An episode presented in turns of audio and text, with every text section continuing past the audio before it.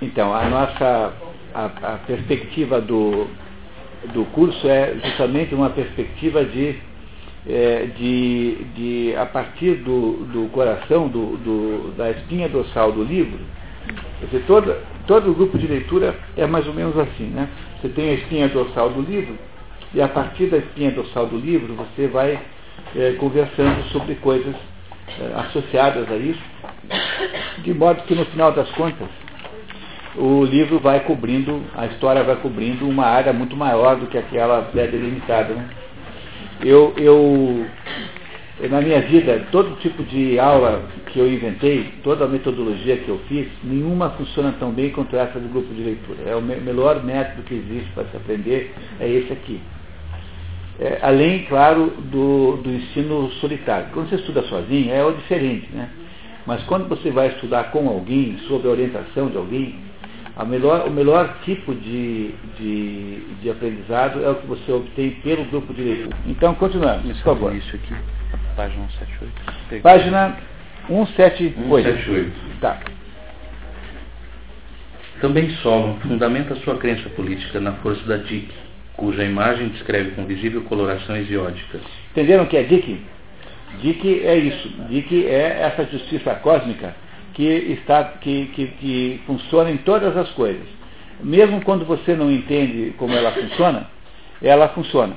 E, e, não adianta tentar reduzir tudo a tal da história do aqui se faz, aqui se paga, porque pode, embora isso seja verdade, é, gerando reações contrárias àquela ação, não é isso?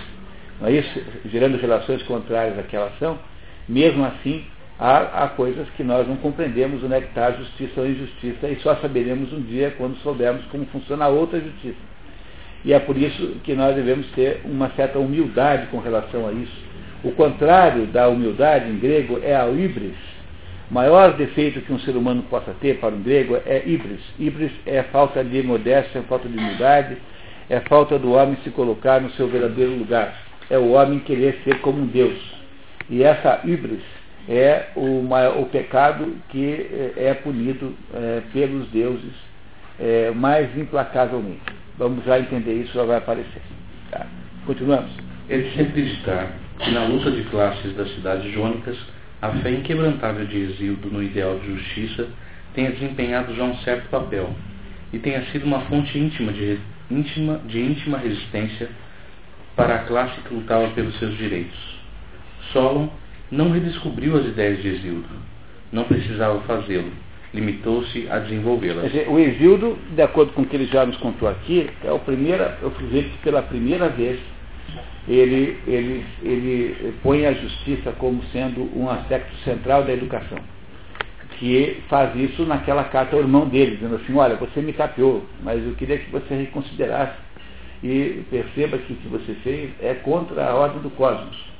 Então, isso que faz o Exildo. Ah, muito antes lá, né? E aí o Solon, que é esse legislador, pega essa ideia de Exildo e aí começa a produzir um sistema jurídico, um sistema de governança da cidade com base nessa mesma ideia, o que ele está nos contando aqui. Tá? Continuando. Também ele está convencido de que o direito tem um lugar insubstituível na ordem divina do mundo. Não se cansa de proclamar que é impossível passar por cima do direito, porque este acaba sempre por triunfar. Assim que a híbris humana ultrapassa os seus limites, sobrevém, cedo ou tarde, o castigo e a necessária compensação. Híbris, híbris é a palavra, é, a palavra feia em grego. Híbris é a, a palavra que significa excessivo orgulho, soberba. Né? Para um cristão, híbris é soberba. Então, toda vez que o sujeito é soberbo, ele, ele é castigado. E na Odisseia tem um, um, um, pedaço lá em que um Ajax, que é um dos vencedores da guerra de Troia, ele, ele vai lá e diz que ele manda mais que os deuses. Daí o, o Posido, né, Poseidon, né, Netuno, manda lá uma tempestade para afundá-lo, para ele deixar de ser besta. E ele então consegue sobreviver miraculosamente à tempestade, ele chega na praia e fala assim, eu só, eu é que mando mesmo, daí o, o faz uma montanha cair em cima dele, uma montanha gigantesca cair em cima do sujeito, que é para ele saber de fato quem é que manda, né? que, não, que são os deuses e não são eles. Então, de todos os defeitos humanos, o pior é a soberba e o orgulho. Por isso é que o defeito de Adão e Eva, o pecado de Adão e Eva, é o defeito da soberba. Quer dizer, quererem saber o que Deus sabe. Não é isso que a, que a, a, a serpente propõe como resultado de comer aquele fruto? Assim, olha, sabe por que, que Deus não quer que se coma o fruto aí? Porque vocês vão saber tudo que ele sabe. Isso não é híbris? É a maior híbris de todas. Quer dizer, a queda humana, a queda humana só acontece no momento em que o ser humano decide achar-se é, mu muita coisa, é, quando não devia achar-se muita coisa. Essa que é a explicação que os gregos dão para a desgraça humana, a híbris. Híbris será sempre castigada. Por quê? Porque há um princípio de justiça cósmica chamado Dike, que irá uh, reagir, uh, agir né, para produzir o castigo da híbris. Muito bem. Página 180. Solon concebe claramente, aqui em outras passagens, a ideia de uma legalidade intrínseca da vida social. É, por legalidade intrínseca da vida social é assim. A palavra hierarquia, não, nós não temos hierarquia em todos os lugares. Tem hierarquia na escola, tem hierarquia na sociedade, tem hierarquia na família, não tem? As crianças mandam mais que os pais? Às vezes é o caso. né, né, né, o Davi, por exemplo, né, é o, é o, caso assim. Às vezes é o caso, mas em princípio não devia ser assim. Quer dizer, se todos os lugares existe hierarquia, tem alguma coisa no princípio da hierarquia, que é no princípio da autoridade, que deve pertencer ao cosmos. Tanto é que hierarquia em grego significa hieros, sagrado, arquim, governo. Então, hierarquia significa o governo sagrado. Significa que quando há um processo de comando, de alguma maneira, esse processo de comando tem alguma coisa de divino. Tem alguma legitimidade cósmica. Tanto é que a maioria das pessoas tende a aceitar o comando. Elas podem se rebelar, às vezes, contra um comando extremamente mal executado, mas a maioria das vezes as pessoas submetem-se ao, ao, à sua autoridade superior, porque há nisso alguma coisa que é divina, alguma coisa que apenas reflete a, a, os mecanismos que presidem o cosmos, ou seja, os mecanismos que presidem os mecanismos da, de como o mundo funciona. É isso, é isso que ele está aqui querendo dizer, que há alguma coisa é, sempre é, legítima no que acontece aqui embaixo. Vamos ver como é que ele explica. Convém recordar que na Jônia, Tales e Anaximandro, filósofos de natureza milesianos, ensaiavam por essa época as primeiras passadas na ousada senda do conhecimento de uma lei estável do dever eterno da natureza. Uma lei estável no, no ano 600, tá? É, Tales, anos, anos 600 mais ou menos. Uma lei estável no devir eterno da natureza. O que, que é, significa isso? Devir o que é? Devir é a mudança do mundo. Devir é a passagem, a mudança. Devir é a passagem. Então, tudo passa, né? Tudo vai se modificando. Será que existe, se as coisas todas só se modificassem e fossem sempre diferentes, daria para existir o um mundo? Não. Por exemplo, quando você tinha oito anos, você era a mesma pessoa que você é hoje ou você era uma outra pessoa? Todo mundo aqui teve oito anos? Teve. Você lembra quando você tinha oito anos? Quando você tinha oito anos, você era outra pessoa ou você era você mesma? Mesma pessoa. Ah, claro que vocês eram a mesma pessoa. Ah, só que eram diferentes porque tinham só oito anos e não têm 18 como agora. Não é isso? Tá? Não é assim? Entendeu? Quando você tinha oito anos, você era a mesma pessoa, Maria, Júlia, Marília, Cristina, enfim, a mesma pessoa, contando. No entanto, vocês tinham uma aparência diferente porque vocês tinham uma outra idade, mas no fundo vocês eram a mesma pessoa. Ora, se o devir não fosse unificado de alguma maneira, se esse passar do tempo não deixasse algumas coisas parecidas, todas as coisas deixariam de existir automaticamente cada segundo, né? Não é isso? Não seria assim? Então eu diria assim, não, mas não fui eu que assaltei o banco ontem, porque ontem não era eu, era o, outro fulano. Hoje eu sou outro. Né? Daria para argumentar qualquer coisa, né? Entendeu? Compreenderam como não daria certo isso? Quer dizer, tem que, embora o tempo passe e as coisas se multipliquem no tempo, ou seja, embora haja um devir que modifica tudo, tem de haver alguma coisa que, que permanece igual o tempo todo. Não é igual, não é isso? É ou não é? Então, então, é isso que os filósofos originais estão tentando, os primeiros filósofos tentavam responder essa pergunta. O que é aquilo que fica, apesar de que tudo vai mais ou menos modificando? Tem alguma coisa que é permanente nesse processo de modificação que atinge todas as coisas? Tudo que existe se modifica.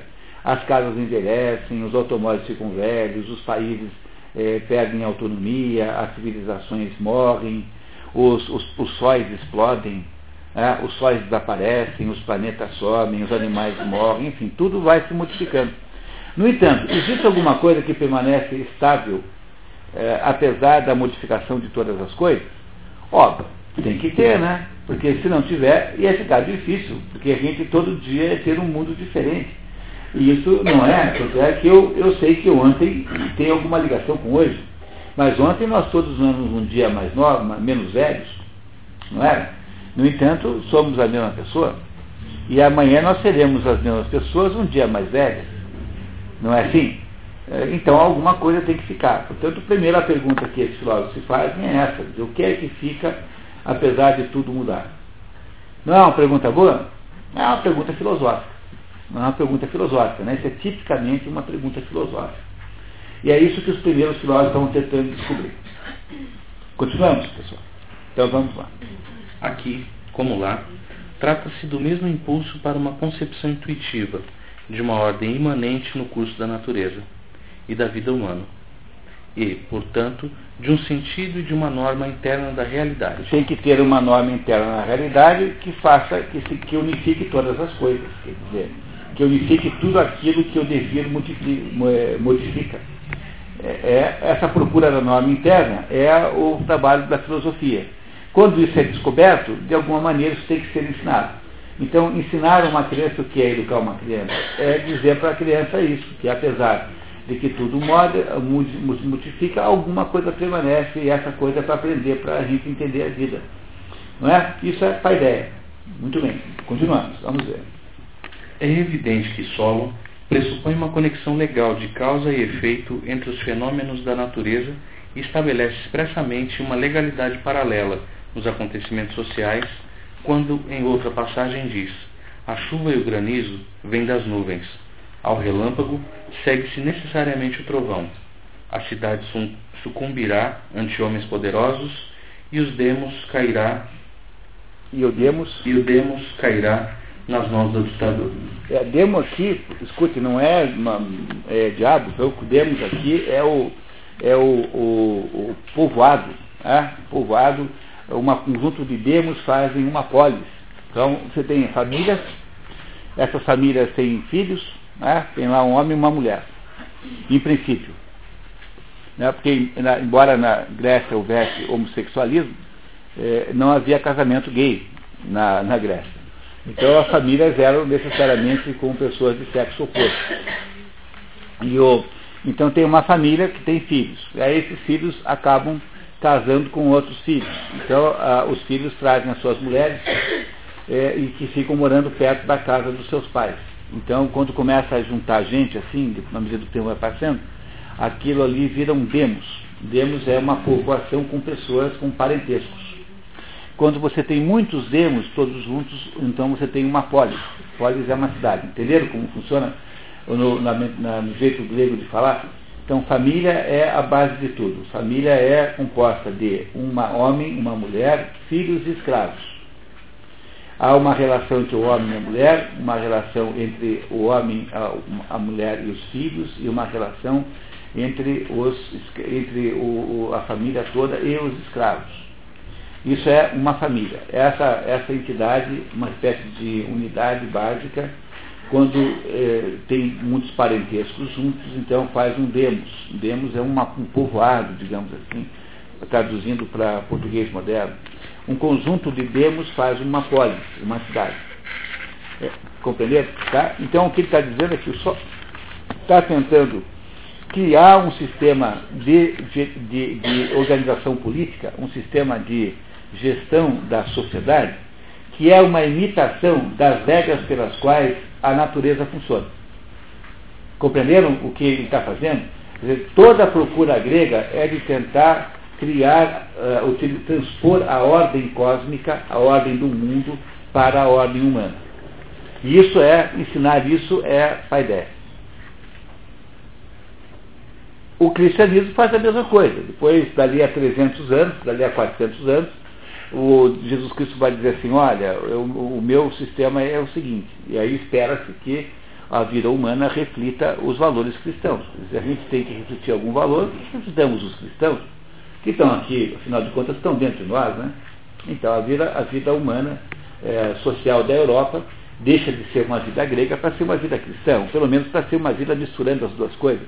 Por isso que eu digo para vocês que o mundo moderno é o resultado da ação dessas duas influências, do cristianismo e do helenismo. São essas duas influências que moldaram o jeito como nós como nós existimos, como nós trabalhamos. E por alguma maneira, de alguma maneira, está essa mesma influência vai se expandindo para todo o planeta. Então, hoje a China aparece mais com o Ocidente do que parecia há 80 anos. E daqui a 100 anos, talvez a China pareça muito mais com o Ocidente, do modo como ele estiver, né? Eu não sei como será, do que, do que hoje. E é assim, aparentemente, esse modelo ocidental é, cristão é, grego está tomando conta do planeta, como se fosse assim é o único modelo possível existencial. Continuamos? Então tá. Página 189. O que os seus poemas apresentam de novo é a íntima aliança dos dois hemisférios. Interpenetram-se na imagem e uma vida humana total, de rara perfeição e harmonia, a qual encontra a mais perfeita encarnação na personalidade do seu próprio Criador. É superado o individualismo, mas são reconhecidos os direitos da individualidade. E, pela primeira vez, dá-se a esses direitos um fundamento ético, pela sua união do Estado e do Espírito, da comunidade e do indivíduo. Solon é realmente o primeiro ateniense é, é realmente o primeiro ateniense. Foi por ela que moldou o tipo perene do homem ático, que perdurou em todo o desenvolvimento futuro da sua nação. É, o que está dito aí é uma coisa muito importante, está dizendo que quando o Solon, então, consegue produzir um sistema de organização social, um modelo de organização social, que é uma imitação do cosmos, então ele consegue produzir o primeiro modelo em que o indivíduo e, e, a sociedade, que são hemisférios diferentes, são os hemisférios aos quais ele se refere ali logo no início, que é o problema desse jeito, né? A gente fica, ele fica falando de coisas que a gente não leu, então eu preciso fazer aqui a recuperação dessas coisas, né? Então, os dois hemisférios, pessoal e, e, e social, eles conseguem ter algum processo de harmonização entre si. E, e é, é, assim, isso só foi possível fazer no mundo grego. É preciso também que vocês compreendam, porque havia uma tamanha homogeneidade, como eu já disse a vocês tantas vezes aqui, homogeneidade social, cultural, etno, étnica. Havia, eram pessoas tão parecidas, tão parecidas, tão parecidas, porque elas todas eram parentes entre si, porque eram demos que se juntaram, que formaram a polis. Estavam separadas dos outros lugares por mar, quer dizer, tinham um certo isolamento natural, que essa, essa gente, então, era capaz de ter uma, uma vida pessoal profundamente integrada na vida social. Porque, tanto individualmente quanto socialmente, os valores com que se lidava eram os mesmos valores que não eram de nenhum nem outro, mas eram do cosmos. Quando você fala do mundo moderno, que é o nosso mundo aqui, não dá mais para fazer isso. Porque a quantidade, a, a quantidade de, o, melhor, os valores não são mais os mesmos valores compartilhados. Mas dá para fazer isso numa escola de uma pequena cidade no interior do Paraná. E isso dá para fazer ainda. Por isso que é mais fácil fazer isso em qualquer dos municípios pequenos aqui presentes do que fazer isso em Maringá, por exemplo, fazer isso em Londrina, Curitiba, em São Paulo, muito menos. Porque, porque ainda é possível, no pequeno âmbito da cidade menor, você ter um, uma quantidade é, mínima de valores compartilhados que sejam verdadeiramente compartilhados. Aí é possível o indivíduo e a sociedade estarem ligados nos mesmos valores. Mas quando você aumenta muito o ambiente social, e quando ele começa a ficar muito ecumênico, trazer gente de tudo quanto é jeito, já não dá mais. É, entenderam isso? Mas essas condições estavam presentes lá na Grécia. Por isso que Solon é capaz de produzir aí, então, um, um modelo de sociedade que permite uma, um grau alto de liberdade do indivíduo. Por quê? Porque o, o modelo do indivíduo e o modelo da sociedade, ambos espelham-se numa coisa exterior, que é o, a regra geral como o cosmos funciona. Portanto, todos são adeptos da ideia de Dick. Tanto a sociedade quanto o indivíduo acreditam na ideia de Dick. Tem introjetado em si o, o conceito de justiça como permeando todas as coisas, para apenas dar um exemplo. E é por isso que ele vê em Solon um educador, é, aí como o Isildo, como o Homero, porque é esse o homem que constrói um sistema político que é, além de um sistema de organização da sociedade, também é uma maneira de educar as pessoas que moram nela. Isso é possível fazer apenas em pequenos lugares. Nos grandes lugares não é mais possível fazer. Ao contrário, nos grandes lugares, o que há é um conflito crescente entre o indivíduo e a sociedade. Conflito cada vez mais grave, mais grave crescente entre indivíduo e a sociedade e insolúvel. Na, nos pequenos lugares, no entanto, é possível fazer enquanto ainda há uma baixa contaminação. É claro que a televisão chegou em tudo quanto é canto, e com isso a televisão acaba também contaminando o lugar pequeno. Tá? Então, essa, esse, esses conflitos exteriores acabam passando também para os pequenos lugares, o que é uma pena. Né? Mas, no entanto, né? fazer o quê? Né? Temos que criar algum antídoto. O antídoto qualquer é vocês se reunirem na escola para lerem o Vermelho Negro, para lerem Os Noivos, para lerem Otelo, para lerem Macbeth, Memórias Póstumas de Brás Cubas, entendendo os livros, para depois saberem o que dizer para as crianças. Então, a Leonie é, não estava aqui, mas viu, Leonie, o CODEP acabou de prometer para, o, para, para os professores presentes que, se elas é, conseguirem montar grupos de leitura nas suas, nas suas escolas, de romances, de, de acordo, grupos, livros escolhidos com orientação da Inês. Então, alguém do CODEP, entre elas eu posso ir. No final, apenas no final, pode ir no município para ter uma conversa com os professores sobre o que eles leram. Tá? Então, eu tinha combinado com a Leonie isso antes. tá? tá certo? Então vamos lá, né? Continuamos. Então. Muito bem, vamos lá.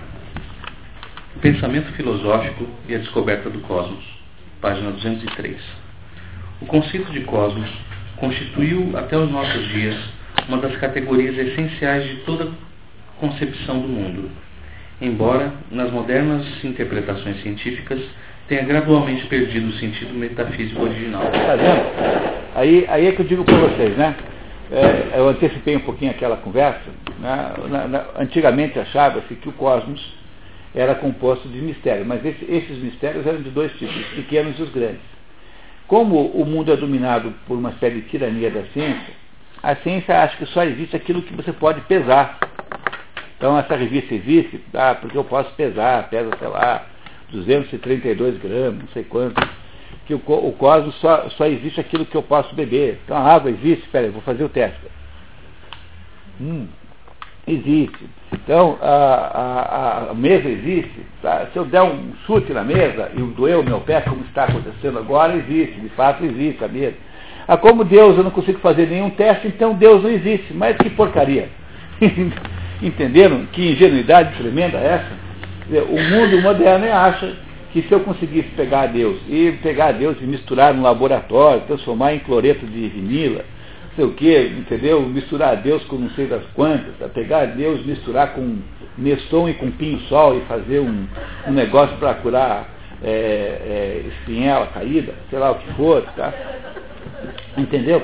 Quer dizer, o, é, o, cúmulo da ingenuidade no mundo moderno é ter decretado que os grandes mistérios não existem, porque os grandes mistérios são impenetráveis. Então, pela primeira vez na vida, é, é mais ou menos como um aluno que você pede para resolver um problema, e ele então, como não sabe resolver o problema, ele declara que aquele problema não existe.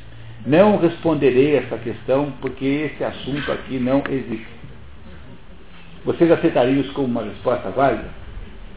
Entenderam? É isso que o homem moderno faz com relação aos problemas do mundo. Ele acha que só pode existir, só existe mesmo aquilo que é passível de mensuração, portanto, aquilo que é perceptível pelos sentidos. E, e, o mundo grego, o mundo, o cosmos grego, não é assim, porque quem é que coordena a Dik são os deuses. Mas os deuses estão no Olimpo, estão fora desse mundo aqui. Portanto, a ordem, digamos, esta, esta, esta justiça universal eh, do ponto de vista grego é uma justiça universal que, que também inclui os grandes mistérios. E aqui nós achamos que o cosmos é apenas a somatória das coisas experimentares, daquelas coisas para, pelas quais eu posso fazer né, o ato experimental, a ciência experimental. E é isso que é muito diferente da nossa visão moderna, mas a nossa visão moderna é apenas uma degeneração eh, da visão humana ocidental antiga, eh, cristã, que achava que, que existiam grandes mistérios. Então, no fundo, no fundo, nós estamos regredindo para um mundo onde só existem as coisas que podem ser tocadas, o que é uma tristeza, porque é um mundo de, é, de cegos, né? Porque o cego tem direito de dizer que tem que tocar para saber se existe, não é? Não é isso? É isso que ele está descontando aqui, que a visão de cosmos não é como a visão de cosmos moderna, que apenas envolve os pequenos mistérios. Está certo? Então, continuamos, por favor. A ideia do cosmos mostra, com simbólica evidência, a importância da primitiva filosofia natural para a formação do homem grego. O que é filosofia natural? É os ditos filósofos naturalistas ou pré-socráticos, é a mesma coisa. Antes de Sócrates, existem filósofos que, que, cuja única pergunta que eles propõem é a seguinte. Embora, claro que a gente saiba pouco sobre isso, porque ficaram apenas fragmentos dessas obras. Mas os, os filósofos querem saber o seguinte: de que é feito o mundo? A nat natureza para, para um grego, a palavra natureza em grego é physis, physis da, que gerou a palavra física. Physis é natureza. Então, o que é natureza um grego? É tudo aquilo que se modifica. Tudo. Tudo é natureza. Então, quando um grego diz que estuda física, ele está estudando biologia, química, física, zoologia, entenderam? Tudo isso é para um grego estudo na natureza, porque tudo isso se modifica. As pedras se desgastam, os seres humanos, os seres vivos morrem, né? tudo modifica. Então tudo que modifica é a natureza. O que, que não modifica? Há algumas coisas que não modificam. Por exemplo, Deus não se modifica. Portanto, Deus não faz parte da natureza. Compreenderam que Deus não pode fazer parte da natureza? Portanto, não adianta ficar com essa conversinha que Deus é energia, porque se Deus fosse energia, natureza energia se modifica. A Copel podia faturar Deus para nós. Né? Apareceu na conta Deus. Né? Então, mas, mas Deus não se modifica, Deus não está na natureza, Deus não tem energia, Deus não é energia. Né? que mais que não se modifica? Por exemplo, a matemática, 2 mais 2 igual a 4. Se 2 mais 2 é sempre igual a 4, independente da época, do país, de quem esteja dizendo, de quem esteja fazendo a conta, então a matemática também não pertence à natureza. Compreenderam? Então existe uma, uma, uma, um mundo é, físico que se modifica e existe um mundo que não, não se modifica. O mundo físico é física para um grego. E o mundo que não se modifica é metafísica. Metafísica é justamente isso. Metafísica é a definição do, de um estudo sobre aquilo que não se modifica. Portanto, os filósofos antigos, eles cuidavam dessas duas coisas. Mas os tais, os pré-socráticos, estavam mais preocupados em responder a pergunta. O, o, qual é do que é feito o mundo? Mas quando eles perguntavam assim o que era feito o mundo, eles estavam tentando, sobretudo, descobrir do que é feito o mundo físico, aquele que se modifica. Aí cada filósofo tinha uma explicação. Um dizia que era de água, outro dizia que era composto de, de átomos, Demócrito, por exemplo, outro dizia que era composto de, de mudança. Ah, isso? Só a mudança, Heráclito, sabe que só o mundo era composto de mudança. Outro dizia que o mundo era composto de números, Pitágoras, e assim por diante. Então, esses são os filósofos naturalistas, filósofos da natureza, que vieram antes dos filósofos propriamente ditos, que só começam com, ah, com Sócrates. Né? Antes disso são chamados de pré-socráticos ou filósofos naturalistas. Tá, essa explicação ficou clara para vocês? Se vocês não sentirem segurança, por favor, pergunte de novo, que eu explico de novo, tá? Tem, nunca tem problema de explicar. Continuamos, Fábio? Página 206. Página 206. A conexão que Pitágoras estabeleceu entre a música e a matemática foi, a partir daí, uma aquisição definitiva do espírito grego. Foi desta união que nasceram as ideias pedagógicas mais profundas e de maior influência entre os gregos. Pitágoras é um filósofo pré-socrático. É um filósofo que achava que os números eles, eles, eles significam ah, algum, tem algum valor simbólico. E, de fato, tem. Ah, um filósofo brasileiro, talvez o, o, único que mereça assim o título de filósofo propriamente dito, chamado Mário Ferreira dos Santos, que entre os livros que escreveu, escreveu um livro chamado Tratado de Simbólica. É, eu digo assim porque, embora no Brasil existam pessoas muito inteligentes, um filósofo se caracteriza por ter inventado um sistema filosófico. E o, o Mário Ferreira dos Santos é o único que criou no Brasil um sistema filosófico chamado filosofia concreta, e que é muito difícil fazer isso, vocês compreendem, né? Dizer, é difícil você criar um sistema filosófico, seu próprio. Mas todo mundo pode ter raciocínio filosófico. Então é isso que a gente pode aprender a fazer. no final desses nossos encontros, é, é provável que vocês consigam raciocinar é, filosoficamente melhor do que antes, daqui a uns meses. É, dependendo, claro, de cada um de vocês, né? Quanto, quanto vocês estão preparados tá, para assumir essa, essa iniciativa. Mas os pitagóricos achavam que os números tinham um significado. Por exemplo, o número 4 é, significa uh, quase tudo que você possa entender na natureza vem no número 4. São quatro pontos cardeais, são quatro estações, são, são quatro fases da lua, são os quatro cavaleiros do Apocalipse. Repararam que tem uma incrível coincidência de números 4? Por que, que isso é assim? Porque o número 4 representa, em princípio, todas as possibilidades. Ó, 4 é para um para cada lado aqui. Então, norte, sul, leste, oeste. Então, tudo que você pode falar, tudo que existe no mundo concreto, no mundo material, nesse mundo que nós vivemos, é, nesse primeiro, nesse mundo mais aparente em que nós vivemos, tudo pode ser descrito com quatro variáveis. Por exemplo, se eu moro em Paranavaí, eu moro onde? Eu moro no noroeste do Paraná. Mas o que é o noroeste do Paraná? É um ponto intermediário entre o oeste e o norte. Portanto, eu posso, só tendo quatro indicações, norte, sul, leste, oeste, indicar todas as outras. Porque tudo se resume a quatro possibilidades. Repararam nisso? As sinfonias têm quatro movimentos, né, para dizer mais uma coincidência. E assim por diante, há dezenas e dezenas de situações em que o quatro é o quatro é que, é, que preside o mundo. Dizer, o modo como o mundo existe em função do número 4. E o que, que significa o 5? Só para dar mais um exemplo. O 5 é isso aqui, ó. O mundo, o mundo material tem sempre quatro possibilidades e o homem, que é o único que está importando para cima, é que cuida delas. Olha o homem aqui, ó. O número 5 representa uh, o fato de que, a partir desta base material do 4, que é o modo como a natureza está organizada, existe alguém, uma entidade que está acima dela, tentando dar a ela um sentido que é o ser humano. A nossa mão tem o formato do número 5. O homem está aqui, é o nosso polegar que está voltado para cima, e a natureza está aqui nos quatro dedos que são horizontais e que implicam na, na percepção da natureza tal como está. E assim por diante. Você vai, cada número desses tem um significado. Quem quiser entender melhor isso, leia o livro Tratado de Simbólica, do Mário Ferreira dos Santos, que está editado, tem livro novo desse tratado de simbólica, não, foi, foi reeditado recentemente, tem para vender nas livrarias aí, Tratado de Simbólica, de Mário Ferreira dos Santos. Entendeu o que, que os pitagóricos queriam fazer? Os pitagóricos queriam encontrar o sentido oculto dos, dos números. Quer dizer, é como se os números revelassem estruturas do cosmos. Entenderam o que, que ele está dizendo?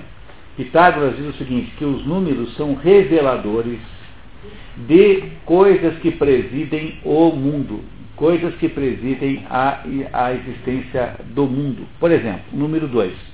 O número dois significa que tudo que existe, necessariamente ao existir, não é outra coisa a não ser ela própria. Por exemplo, como é o nome da irmã? Joana Dark. Então a irmã é Joana Dark, e ao mesmo tempo que ela é a Joana Dark, ela não é outra coisa a não ser a Joana Dark. Quer dizer, o fato de que ela é alguma coisa implica necessariamente que ela não é outras. Portanto, isso é o significado do número 2. Tudo é assim, tem duas dualidades. Entenderam isso? Tá? E, e, essa, essa, essa é, explicação nos obriga a dizer que Deus, Deus é representado pelo número 1, um, porque o número 1 um é Deus, a unidade total, completa e total, da qual vem todas as outras. Mas significa dizer o seguinte, que é muito difícil você definir Deus, porque toda vez que você define alguma coisa, necessariamente você tem que dizer o que aquela coisa não é. Por exemplo, quando você diz que uma vaca é um animal mamífero, você está dizendo que vacas não põem ovos, obrigatoriamente. Não é isso?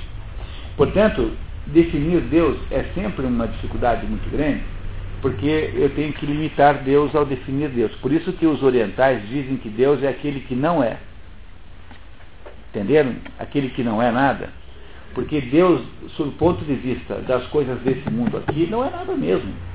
Deus existe no mundo absolutamente diferente do nosso, e ele não é nada desse mundo aqui. Ele apenas reflete nesse mundo, mas ele não é, não está nesse mundo aqui. Porque estar nesse mundo implica necessariamente você ter alguma limitação. Então, se você for mulher, você automaticamente não é homem. Tem que abdicar do direito de ser homem, ou da possibilidade de ser homem. E os homens, ao serem homens, têm que abdicar necessariamente da maternidade. Quer dizer, ser alguma coisa nesse mundo implica necessariamente em abrir mão de todas as outras. Como eu não posso aplicar isso a Deus, então Deus não pode de nenhuma maneira ser estar presente nesse mundo concretamente. Deus é apenas alguém cuja luz reflete nesse mundo, mas não está nesse mundo, porque isso é impossível. Nós aqui ficamos com a tarefa de representá-lo aqui, entenderam agora? Entenderam que nós aqui fomos feitos da sua imagem e semelhança e não foram os coatis? Não está escrito na Bíblia que Deus fez os da sua imagem e semelhança. Está escrito que nós fomos feitos. Quer dizer, nós é que representamos metaforicamente Deus e que então temos que agir certo em nome dele aqui. Porque Deus não pode vir para esse mundo aqui. Deus nunca esteve nesse mundo. Ele, quando tem que vir esse mundo, manda um anjo. Porque a visão de Deus é uma visão absolutamente insuportável para esse mundo aqui, não pode ser feita. É o anjo que vem aqui e fala com a gente, mas pede mensageiro. E são só os anjos de baixa qualificação, porque os anjos tão, tem, são, são hierarquizados e os anjos mais eh, sofisticados também não aparecem aqui.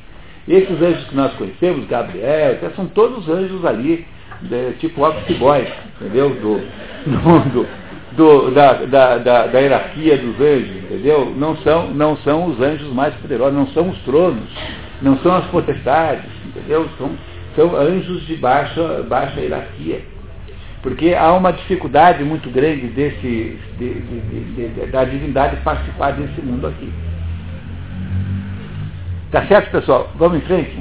Então, o seu anjo da guarda é um, um, um anjinho, entendeu? Um anjinho assim, mirim e tal. Tá? Então, vamos lá. Essa questão de Deus, eu acho importante você falar da qualidade e quantidade, para ficar mais claro. É, o, o Fábio aqui está lembrando que, é, para a gente não ficar com dúvidas nisso, tem que entender o seguinte. Tudo que existe no mundo, tudo que existe tem dois componentes sempre. Tem um componente de quantidade, por exemplo, esse copo aqui é feito com um pouco de, de carbono, né, que é, veio do petróleo, copo de plástico. Mas eu nunca me refiro a esse negócio aqui como sendo carbono. Digo assim, Fábio, me passa o carbono. Eu não faço assim, eu, porque ele não vai entender o que eu quero. Então, eu digo assim, Fábio, por favor, me passa o copo. Eu me refiro ao copo porque esse, esse negócio aqui, esse objeto, foi transformado numa forma específica chamada copo. É assim? Alguém por acaso chama a xícara de, de argila? Você chega assim em casa e pergunta, alguém podia me passar argila? Não, você pede uma xícara. Por quê? Porque na hora em que eu pego a argila e eu aprisiono a argila na forma de, de xícara, a argila passa a ser escrava da xícara. É ou não é? Claro, não é isso? Não é? Por exemplo, eu nunca me refiro a um outro ser humano, está vendo ali, está vendo aquele conjunto ali de nervos e, e, de carbono ali e tal, eu nunca falo isso, eu falo assim, ó, olha lá o João. Porque o, aqueles nervos e carbono, enfim, tudo aquele, aqueles componentes materiais que afetam o corpo humano, são agora escravos de uma forma específica chamada João, que eu reconheço de longe, do qual eu posso tirar uma fotografia, não é isso? Entenderam? Então tudo que existe tem essas duas coisas, tem uma forma e tem um conteúdo, tem uma espécie de matéria. Não é isso? Tudo, tudo que existe. Mesmo quando você tem só um monte de barro, esse monte de barro também tem alguma forma, porque ele tem três dimensões. Ele é um monte de barro. Ele não é apenas barro. É? Quando eu digo que é um monte de barro, estou dizendo que ele é alto, que ele, tem, que ele pode ser confundido com uma pequena montanhazinha. Não é uma coisa bem fácil de entender isso? Então, tudo que existe tem um componente material, que é quantitativo, de quantidade, e tem um componente formal, tem uma forma, que é qualidade. Parece claro para vocês isso? Menos só, só para terminar, que eu te passo a palavra, menos Deus, porque Deus não tem quantidade nenhuma. Deus é só forma. Porque se Deus tivesse quantidade, então Deus seria perecível. Né? Iria se gastar, gastaria com o tempo, pegaria bolor, entendeu? pegaria, as praças roeriam. Então, não, não é isso? Quebraria. Então, Deus não pode ser sujeito a isso. Então Deus não tem quantidade nenhuma, Deus é qualidade pura. Por isso é que Deus vive num mundo que não é o nosso mundo aqui. Ele não está, não, não, não trafega nesse mundo, embora a sua mente possa produzir influência sobre esse mundo. Mas ele pessoalmente não vem. Porque ele existe num mundo onde não há substância material, não há, é um mundo que nós não somos capazes de compreender. É um mundo diferente da nossa, do nosso mundo aqui. Pois não, pode perguntar. Então, diante disso que nós estamos é, aprendendo, é, diante da física metafísica, é errado dizer que o homem inventou algo. Não, mas é, é certo dizer que o homem inventou algo sim, porque o homem é uma criatura que tem a imagem e semelhança de Deus. Então, se Deus é criador, nós também somos criadores por, por, por é, extensão, né, por analogia. E nós somos capazes. Mas o homem, na verdade, ele aproveita toda essa criação. Ah, bom, mas isso é outra coisa. o homem não pode inventar nada. É assim, o homem não pode inventar nada que não esteja dentro da potência da invenção humana. Quer dizer, quando nós fomos inventados, eu não sei se vocês lembram, logo no nosso primeiro dia de aula aqui, alguém perguntou o seguinte, se nós somos aquilo que nós é, pensamos que somos, ou se somos e pensamos aquilo que somos. Bom, mas a, a resposta a essa pergunta é muito simples. É, você é aquilo que você é. Nós somos aquilo que nós somos. Como entre as coisas que nós somos, nós temos a potência de perguntar assim, quem que nós somos? Então nós podemos fazer essa pergunta e ter essa dúvida. Mas essa, nós só podemos fazer essa pergunta, perguntar quem nós somos, porque na nossa natureza existe essa potência. Por exemplo, o, o, um hamster não fica se perguntando o tempo todo quem sou eu, nossa, como será a minha vida, qual será o meu destino, não é isso? Não é, não é isso? Já pegou o seu cachorro, assim, em crise existencial, querendo, querendo saber se ele é de fato um cachorro, se é um, um papagaio, entendeu? Eu, eu, eu, vocês compreendem que, o, que o, o, o que nós podemos fazer já está predeterminado anteriormente na potência, né, no potencial da nossa vida. A nossa existência ela é feita a partir de um desenho que não fomos nós que fizemos. E nesse desenho está a potência de inventar coisas. Nós não podemos inventar nada que não esteja na nossa potência anterior para fazer isso. Então, sob esse ponto de vista, você tem razão, porque você está dizendo que foi, é Deus que nos deu isso. É verdade, não tenha nenhuma dúvida. Mas, por, por outro lado, o homem tem livre-arbítrio, porque se não tivesse livre-arbítrio, não teria nenhuma graça. Então, nós temos o direito de decidirmos completamente por nossa própria conta. Se nós vamos inventar isso, vamos inventar aquilo. Então, os homens fazem prédios tentando mais ou menos serem criadores do mesmo modo que Deus criou o mundo. Pois é isso que os, os gregos estão tentando ensinar para as crianças, que existem regras na criação do cosmos que deveriam ser as mesmas regras que nós estamos implementando na nossa própria criação. Porque o homem, de fato, é um criador. E o mais engraçado de tudo, todo criador revolta, todo, toda criatura, mais cedo ou mais tarde, revolta-se contra o Criador. Então o automóvel para de funcionar, a torradeira enguiça, o computador desliga e você perde tudo que você tinha feito, a televisão não funciona mais, não é isso? Tudo, toda a criatura tende a se rebelar contra o Criador. Acontece também na literatura. O sujeito começa a escrever uma história, de repente, quem está querendo mandar na história são as personagens que ele inventou. Entendeu? O Julian Sorrel começa a querer mandar no Stendhal. Né? O Julian Sorrel começa a querer escrever a história do vermelho e do negro. Então, o, essa, essa é uma das coisas mais importantes da vida humana. Que nós refletimos, ah, como somos feitos a imagem e semelhança de Deus, nós refletimos o poder de criar. No entanto, o nosso poder de criar nos torna potencialmente é, rebeldes contra o nosso Criador, porque nós ficamos achando que nós somos uma espécie de Deus. E esse que é o problema da híbris. Esse que é o problema da soberba, que nós temos que resolver em última análise. Está claro isso agora? Então tá bom. Continuamos, pessoal. Vamos lá?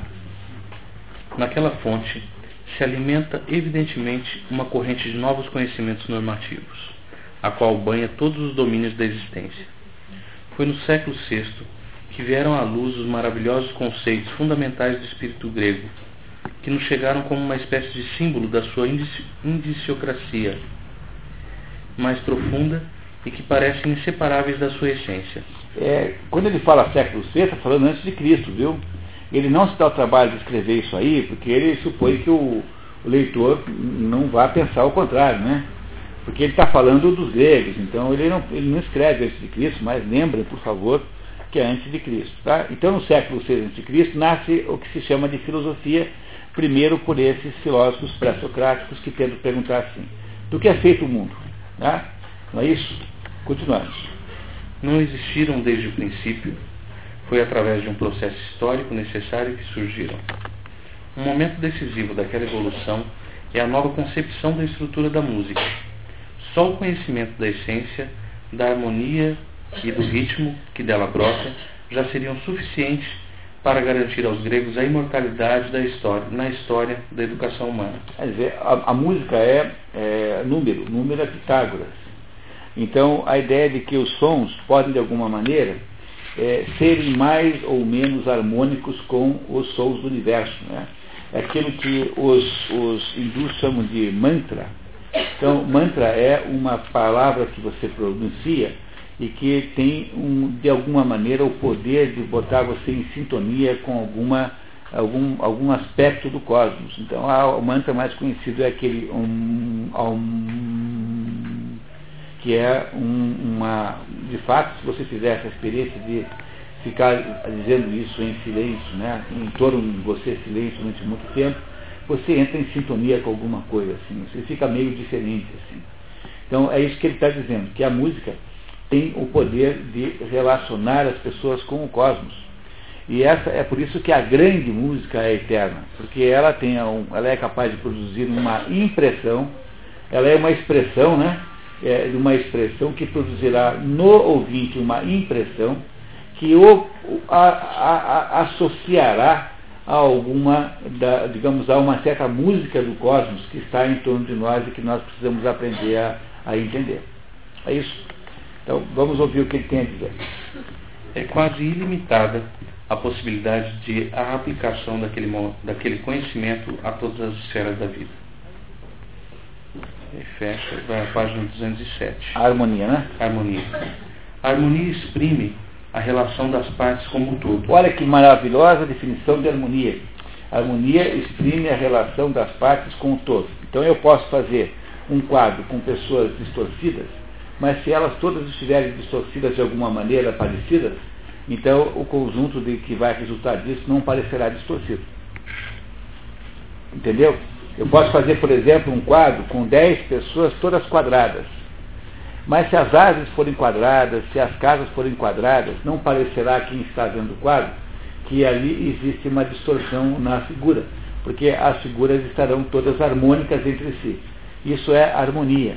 E a harmonia você percebe na música, percebe na palavra escrita e percebe nas artes do espaço também. A harmonia é a regra básica da arquitetura. Você precisa olhar para um prédio e sentir que ele é harmônico, quer dizer que há uma espécie de, de beleza intrínseca entre as suas partes, relacionadas entre si. Então, quando você vê um monstrengo arquitetônico, se ele faz um, um prédio que tem um pedaço, aquele negócio chamado, como é que fala isso, Vital? É, é eclético, né? Arquitetura eclética. Eclética é assim, o sujeito faz um pedaço do prédio estilo italiano do século XVII, outro pedaço faz estilo não sei das quantas, outro pedaço não sei o quê. Quando você olha para aquilo, virou um monstrengo.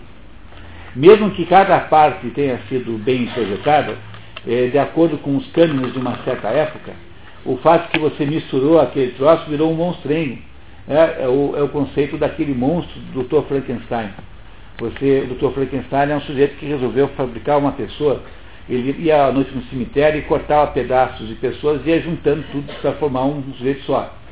Né? O Frankenstein, eh, de modo geral, chama-se esse monstro de Frankenstein, que está errado, né? porque Frankenstein não é o nome do monstro. Frankenstein é o nome do médico que fez o monstro.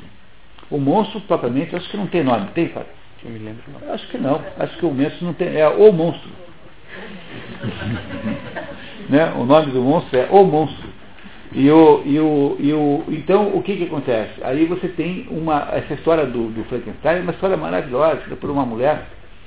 E ela explica o seguinte, né? Que o ser humano, quando se mete a criador, ele, quando ele, quando ele cheio de híbridos, pensa que é capaz de produzir uma, um, produzir o mesmo poder de criação como tem Deus, o que ele consegue, na verdade, é fazer é só uma porcaria de um troço todo enxertado. Quer dizer, ele, é, aí é que ele percebe os limites da sua pequenez. Porque o, o ser humano que um homem é capaz de produzir, não é? então a gente fica reclamando da obra de Deus, que Deus é incompetente, que fez errado isso aqui, entendeu? É isso errou não sei onde, errou, botou uma boca muito grande na, na Cicarelli, enfim, sei lá. Entendeu? Toda vez que eu olho aquela moça, eu tenho a impressão que eu estou vendo lá o Jack Nicholson fazendo o papel de coringa do Batman. Tá? Eu acho que eu sou incapaz de beijar aquela mulher, porque eu me senti beijando o Jack Nicholson, o coringa do, do, do, do, do Batman. Sou que sensação horrorosa que, que, que é isso. E então a gente fica reclamando de Deus, mas olha só o que acontece quando o sujeito resolve fazer o seu próprio ser humano. É? Então faz uma arquitetura eclética, pega a perna de um, pega um braço do outro, pega a orelha de um japonês, nariz de um turco, vai ficando um negócio esquisitíssimo, assim, todo, todo. Entenderam o problema? É esse o sentido simbólico daquela, daquele livro chamado Frankenstein, que quando o ser humano tenta bancar Deus, ele é capaz de fazer uma obra muito pior do que, do que a mais pessimista avaliação que ele faz da própria obra de Deus. E é esse o problema central do Frankenstein, daquele monstro, né, daquele médico que produz aquele monstro. Então, harmonia. Os, os, os gregos, pessoal, costumavam dizer uma coisa importantíssima, diziam assim, que o bom e o belo e o verdadeiro é a mesma coisa. Bom, o velho e o verdadeiro é a mesma coisa. O bom, o belo e verdade é a mesma coisa. De vez em quando, no mundo moderno, a gente também fala assim. Por exemplo, há um ditado na indústria eh, aeronáutica que diz assim, que a prova de que o avião é bom é que ele é bonito. Então, o avião, quando é bom, é necessariamente bonito. Acho que aí parece um pouco mais de folclore, né? Mas os gregos achavam piamente nisso, dizer, achavam que a verdade, a beleza e a bondade eram a mesma coisa. E sabe que isso, no fundo, é profundamente humano achar isso? Por isso que as crianças acham que o pai e a mãe deles é sempre são as pessoas mais bonitas que existem. Mesmo que seja filho do Costinha com Aracida Almeida. entendeu? Com a Maria de Conceição Tavares. Entendeu? Mesmo que seja mesmo que seja o filho do Costinha com a mãe de Conceição Tavares, a criança acha que o pai e a mãe são as pessoas mais lindas que existem. Sabe por quê? Porque a criança, naturalmente, espontaneamente, reconhece na bondade dos pais a beleza. Entenderam isso?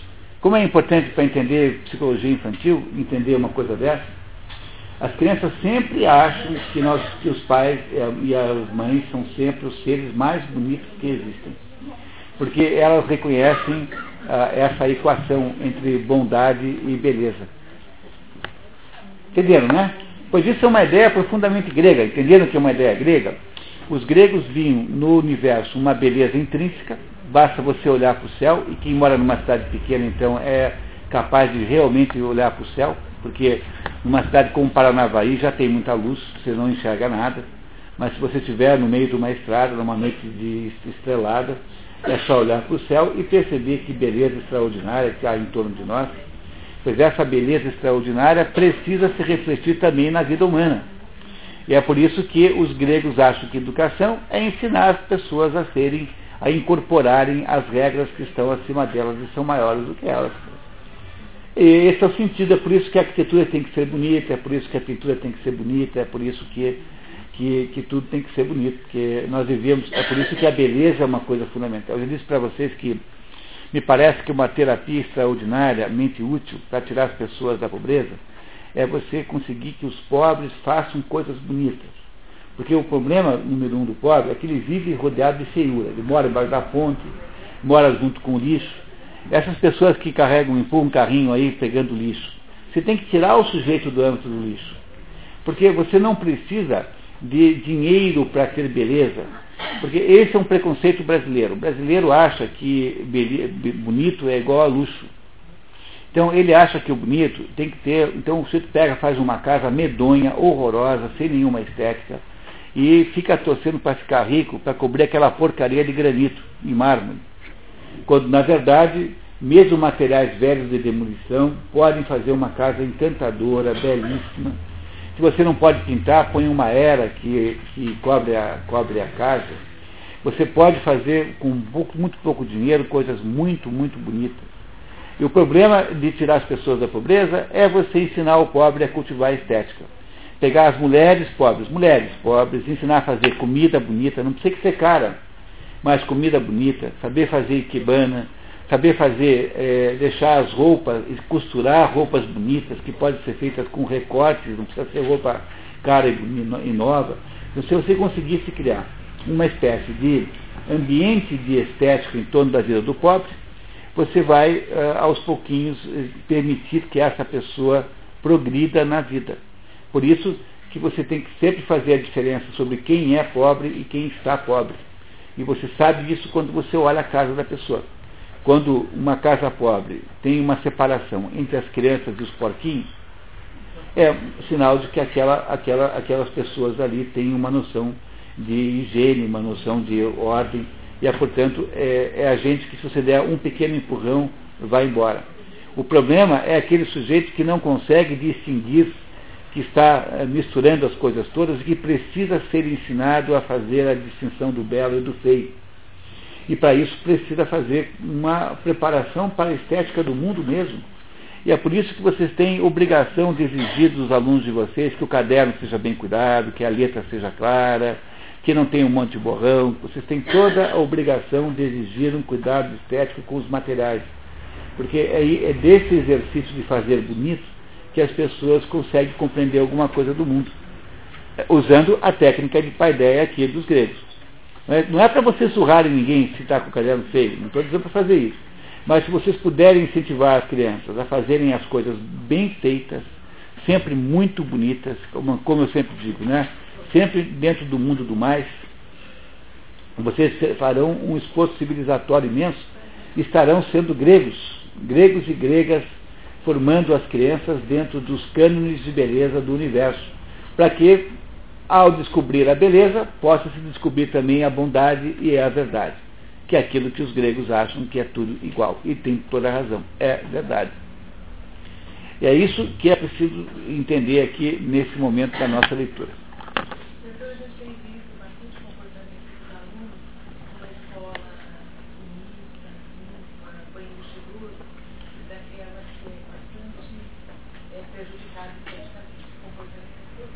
Diferente. Né? Mas, claro, você rodeia as pessoas de boniteza, elas, elas respondem a, com boniteza. Então, uma escola toda pichada, escangalhada, com os vidros quebrados, é o único lugar do mundo que não dá para ensinar nada. Vocês compreenderam que isso é um terror? Você entrar numa escola toda esculhambada, escangalhada, dilapidada, e ainda vai ensinar como que a gente vai ensinar as crianças assim. é preciso que o ambiente das crianças, não só na escola, mas em casa, é preciso que ele seja bom. Eu, eu viajei quase todo o Paraná, tenho um, um projeto de conhecer todos os municípios, eu já conheço mais de 300. Então eu pego um carro de vez em quando e fico andando assim, ah, para onde é que eu vou? Escolho na hora e fico assim três, quatro dias andando de carro ah, sem, sem rumo, parando de cidade cidade, daí eu vou, rezo uma Maria na igreja, tomo um café no primeiro bar que eu encontrar, sento um pouquinho na, na, na, no banco da praça. Que é uma coisa maravilhosa. Tente fazer isso um dia para vocês verem que divertido que é isso. Tá? E, e, e quase sempre as cidades aqui no Paraná são muito é, cuidadas. Então, é, a nossa regra é assim, as cidades não são bonitas. E a coisa mais irritante é assim, você vai num lugar que tem um nome assim, tipo, é, sei lá, floresta, e não tem nem floresta nenhuma. Mas é, parece que sempre o nome é o contrário do que tem. O que é um fato muito preocupante, mas é, embora as cidades não sejam bonitas de modo geral, elas são cidades cuidadas, com poucas exceções. Eu acho que o pior lugar que eu conheci aqui chama-se São Jerônimo da Serra. Fica ali é, no, na direção de Londrina, indo para o Norte Velho, mais ou menos. Mas, de modo geral, as cidades são cuidadas. Você vê que a rua está limpa, que tem assim, uma, assim, um certo cuidado, mas não são bonitas. A gente não cultiva a ideia da estética social. O, o, o milagre urbanístico de Curitiba foi esse, terem feito uma cidade bonita. Uma cidade bonita é uma coisa muito importante, porque a, a, o, o, entorno bonito é, mexe com você. Você é, é, é, de alguma maneira influenciada por isso, por exemplo. Veja a diferença de um sujeito no centro de São Paulo, em que você tem milhares de placas, uma poluição visual horrorosa, que vai tornando a sua mente incapaz de pensar, e você vai para Paris, todos os prédios têm a mesma cor. Tudo é uma espécie de pastel cinza, assim porque a cidade não pode ser uma, uma entidade de, de, de intervenção da, na mente humana. Ela não é, ela não pode ser uma perturbação permanente da, da mente, ela tem que ser um ambiente agradável em torno do qual a sua, a, dentro do qual a sua mente pode funcionar. Então, essas coisas são fundamentais, e a escola aplica-se também, a escola o mesmo critério. O ambiente escolar tem que ser bom, tem que ser bonito, Aí nós podemos pedir para as crianças escreverem cadernos bonitos. Elas têm mais chance de conseguir fazer isso se o ambiente for bom. Não precisa ser luxuoso, basta ser limpo, basta ser organizado, ter alguma estética, não é isso? Tem alguma estética, ter alguma, alguma, alguma harmonia. A beleza cura.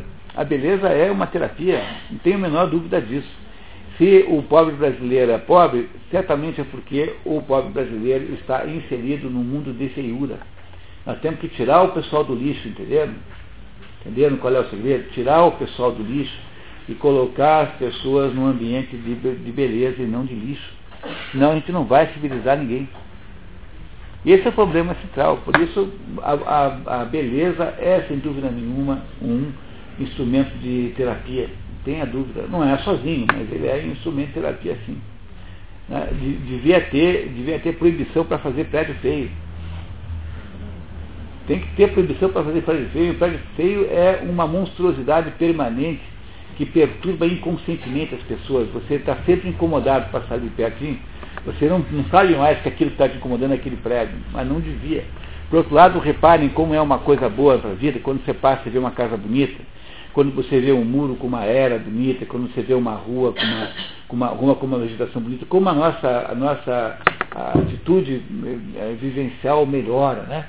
Nós devíamos nos, nos, nos é, esforçar para termos as cidades mais bonitas possíveis. Bonitas mesmo, bonitas, bonitas, bonitas. E isso é um, devia ser um esforço, devia ser uma, um, um projeto comum à, à sociedade. Se nós fôssemos gregos, todo mundo entenderia isso automaticamente. Por quê? Porque todos nós acharíamos que o belo e o bom e o verdadeiro é a mesma coisa. Então, na hora de planejar a cidade, nós planejaríamos com base nesse princípio. Mas como nós não somos gregos e não temos mais essa é, comunhão de valores, então aqui a gente faz aí, cada um faz do jeito que quer, entendeu? Aí fica esse troço meio o, o monstro do Frankenstein, que são as nossas cidades aí. Também não estou dizendo que tem que planejar tudo. Não, é, não, se trata de planejar, dizer que as ruas são assim, assim, assado. Está, tem a ver com o seguinte, que as, as, um consenso sobre o modo como pinta as, as, casas. Você olha naquelas vilazinhas gregas, naquelas, naquela, naquelas, naquelas encostas, todas as casas são é, modestas, mas todas branquinhas. Tudo branquinho, tudo harmônico, tem uma harmonia intrínseca em todas as coisas. Ninguém planejou aquele negócio, não teve o Niemeyer dizendo, ah, vai ser aqui. Não, não tem.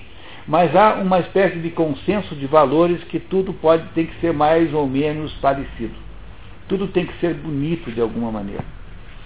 É aquele negócio que contei para vocês já, vou repetir, que daquela professora que eu conheci, que foi para o Japão com o marido, uma professora japonesa, foram para o Japão e botaram a criança na escola, menino, aí montou, fez lá a lancheira para a criança, tinha um sanduíche lá de mortadela, e mais um, uma garrafinha de café com leite, e no dia seguinte a professora veio desesperada na casa deles e falou assim, está tudo errado. Mas como? É que não é assim que faz. Tem que ser assim, pouco e muito bonito. Daí o seu filho vai dizer assim, mamãe me ama.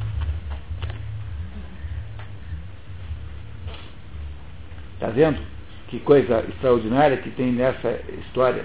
Quer dizer, a, a ideia de que há uma o estético tem uma função extraordinária, é, que é o, o, conceito da, dessa culinária japonesa, né, que é visualmente extraordinária, tal, lindíssima. Então, essas coisas todas os gregos já sabiam e achavam que tinham que passar para as pessoas, porque essas coisas refletiam de alguma maneira o cosmos que está em torno delas, que eles refletiam um mundo exterior a elas, que, é, que um mundo que estabelece o modo como nós acabamos vivendo. Né? Certo? Continuamos? Pois. Tem um livro que chama Menina Bonita do Laço de Fita, que acho que é bem conhecido nas escolas, que ele traz um pouco disso. Da menina que vem vestido da professora, ela chega em casa com aquele vestido bonito, a família fala, nossa, um vestido tão bonito merece uma casa mais limpa e limpa a casa. E uma casa tão limpa merece uma pintura por fora. Aí uma pintura por fora naquela casa, o vizinho Aí também vou arrumar o meu. Aí vamos, uma casa tão bonita, tão bem pintada, merece um jardim. E vai desencadeando. Uma contaminação, uma contaminação do, da beleza. Ele, era simples, o livro curtinho, mas se conta. Então, é, tem razão. Agora você vê como, como de modo geral, eu vou contar para vocês uma história tristíssima. que me contou foi o Jaime Lerner.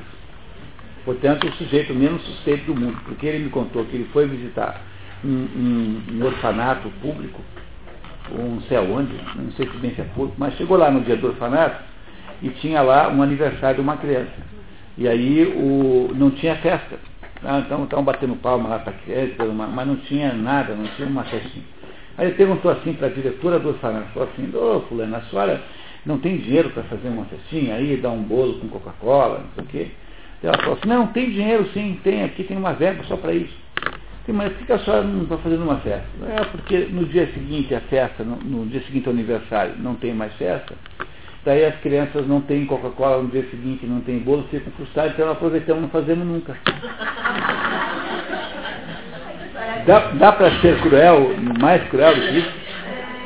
Dá para ser pior do que isso? Dá para você ser mais mal do que isso, né? Quer dizer, é uma curiosidade extraordinária que significa o seguinte, já que a criança é órfã, já que ela teve esse azar na vida de não ter pai nem mãe, então que a vida fique desgraçada inteira mesmo, porque afinal de contas já está desgraçado mesmo. Desgraça pouco é bobagem. Ah, quando o Rafael Greca inventou, ele uma vez quando era prefeito de Curitiba, inventou um livro de história da cidade e mandou fazer um livro bonito, papel bom, e aí adivinhe qual foi a reação uh, de várias pessoas. Mas que barbaridade, dar um livro desse aí para criança como se para criança tivesse que ser um livro porcaria, de um livro vagabundo, que ia todo se uh, arrebentar. Vocês compreendem que é esse é o problema central do Brasil, que nós não conseguimos fazer um processo civilizatório que possa produzir uma, uma elevação de padrão é, de visão do mundo das pessoas mais pobres. E se a gente conseguisse fazer isso, depois era só um problema da economia ajudar. Mas o problema é que nós decretamos que temos que viver na feiura, na penúria, no mal feito, na nota 4. É o, o, o Brasil que tem essa mania de achar bom a nota, nota 6, né? Nota 5 está bom, né? Dizer, não é possível fazer uma sociedade assim. Né? É, é, preciso a gente produzir uma sociedade que tenha padrões muito mais altos de, de, de estética, de qualidade. Porque aí a gente está agindo como os gregos, entendeu? Isso aqui é educação grega. Educação grega é colocar as pessoas em ambientes que refletem a beleza do cosmos. E isso faz como? Desde a roupa, o ambiente como é feito, a, tudo isso reflete de alguma coisa a educação do cosmos. E é isso que a gente não entende. E é por isso que a gente não consegue produzir verdadeiramente uma corrente civilizatória para tirar o pobre da miséria. Né? Não é isso? Isso é, na minha opinião, há nesse momento aqui um trabalho muito grande sendo feito aqui pelo arquiteto Vital e pela engenheira Leoni, que estão ajudando o Paranavaí a desenhar o seu plano diretor né, da cidade. Dizer, eu acho que a primeira regra é que a cidade tem que ser um ambiente civilizatório, né? um ambiente que produza um, um, um, uma, uma inspiração civilizatória. Porque é aí que as pessoas param de jogar papel no chão. É aí que as pessoas param de lidar com, de, modo, de modo selvagem com o trânsito. Se a gente conseguisse criar um ambiente civilizatório, mas também não adianta dizer que é para botar a polícia, porque isso não adianta nada, porque a coisa mais incivilizada é a própria polícia. Tá? Então não adianta fazer assim. Quer dizer, é preciso que a, a cidade seja um conjunto de estímulos civilizatórios. Eu acho que esse é o, o, única coisa que fizeram em Curitiba que tem cabimento em última análise. Dizer, o que deu certo lá foi ter feito isso. Então tem uma porção de perfumaria e tal, mas determinadas coisas funcionam bem por causa disso. E, e, esse é o segredo oculto lá no projeto de Curitiba, lá de terem melhorado como melhorar a cidade. Né?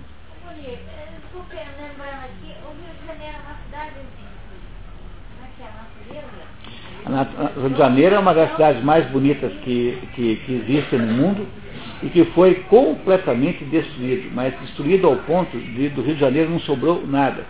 Então, ele foi destruído porque no Rio de Janeiro construiu-se um relativismo moral tão grande que foi feito por aquela turma do Carlinhos de Oliveira, pela, pela ideia de divinizar o mil e um. O mil e um é uma, é uma personagem de um, literária de um sujeito que é um bandido e que vira herói, entendeu? O bandido do morro vira um sujeito injustiçado, um herói. Quando você transforma o bandido em herói, você destruiu a possibilidade de, de qualquer sociedade, de qualquer civilização. Porque na hora que você equipara o bandido com os que não são, o que, que sobrou? O Rio de Janeiro foi destruído por essa atitude, é, que é uma atitude do, do própria cultura carioca, não é isso? Essa cultura de é, transigência com a bandidagem, a transigência com o mal, com o mal em geral. É isso que destruiu o Rio de Janeiro. Foi aquela turma do Pasquim, enfim, a turma que acha que o crime nasce por causa da economia. Que é a coisa mais é, ofensiva que se pode dizer para um pobre, né? O sujeito é pobre e não rouba, agora é, ele é visto como um ladrão em potencial só porque é pobre. Na Índia tem um bilhão de pobres e ninguém rouba ninguém.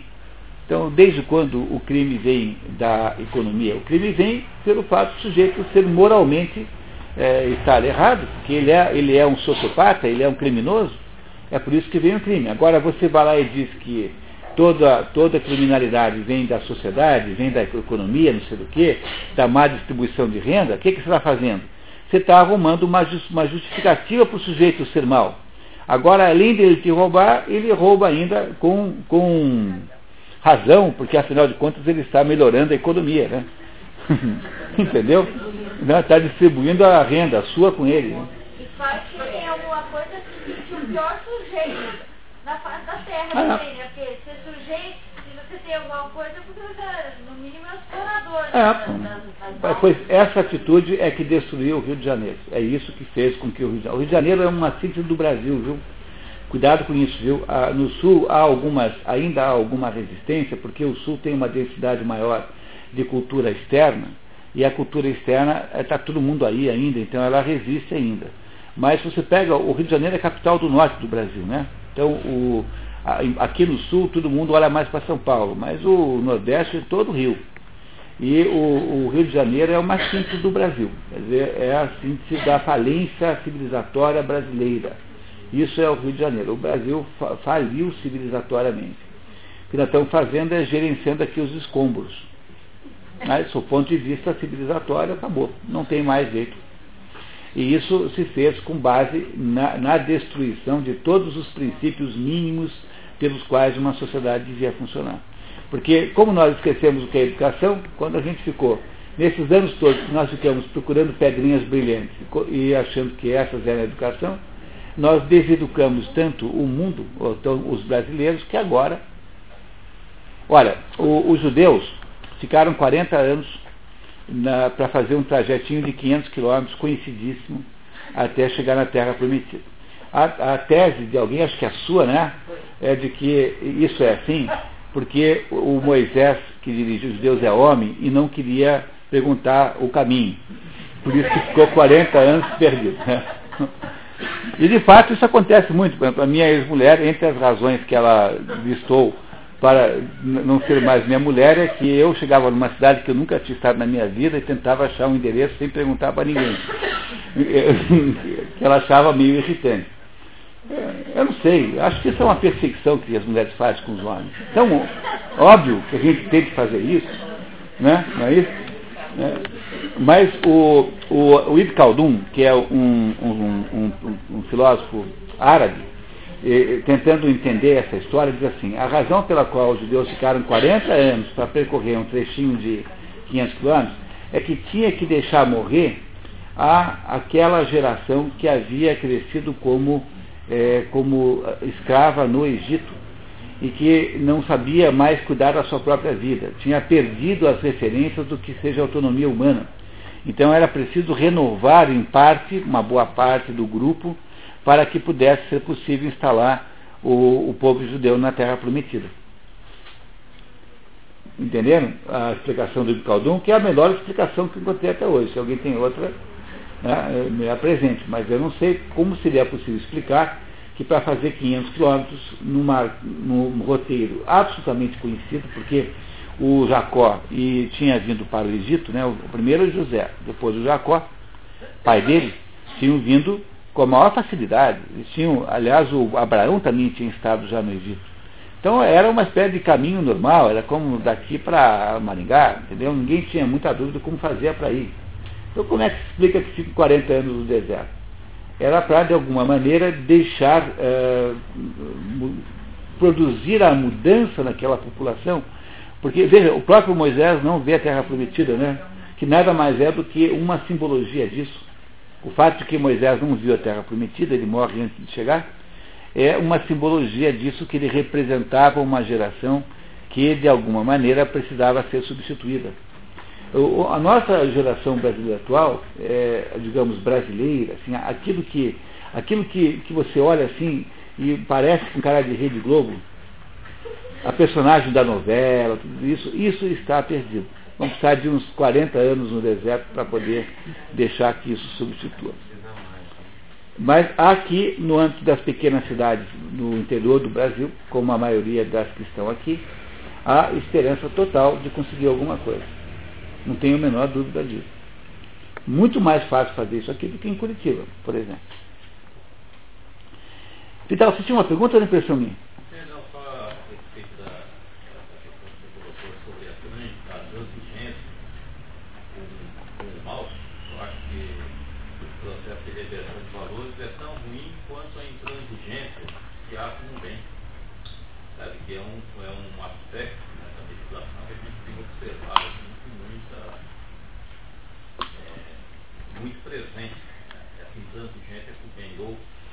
Confiança antecipada de que você não é confiável. Não. Ah, mas isso é o que nós, que nós criamos. Criamos uma sociedade 171, assim. entendeu? Uma sociedade assim de, de, de, desconfiança mútua, uma sociedade sem confiança. Tem um livro do Alain Parifit chamado A Sociedade da Confiança, que diz que só há desenvolvimento econômico, portanto social, quando as pessoas confiam umas nas outras. E para eu poder recuperar esse processo de confiança, eu tenho que ter interações que gerem uma comunidade. Esse é o, o, a função mais importante que o CODEP produz aqui. Né? É, essa é a ideia de uma entidade comunitária como o CODEP, como o Fórum de Marilena, como o Fórum de Nova Londrina, que são as cidades que têm fórum dessas que estão aqui. Imagino que sejam só essas três, né? Então, essa, essa ideia do fórum é produzir uma comunidade. Porque o que acontece aí, e que ensina você isso, o Ortega Gasset mostra uma coisa maravilhosa, que é um negócio para a gente não esquecer mais na vida. Ele diz o seguinte, que as relações sociais são relações absolutamente sem nenhum conteúdo. Por exemplo, aqui em Paranavaí moram 70 mil pessoas. Quantas pessoas você conhece das 70 mil, quem mora aqui? Ah, talvez se você for um sujeito muito popular, sei lá, umas 300, 400. As outras você não conhece, mas você também não sai matando gente por aí o dia inteiro. Quer dizer, com a maioria dos habitantes da cidade, você tem uma relação de indiferença cortês.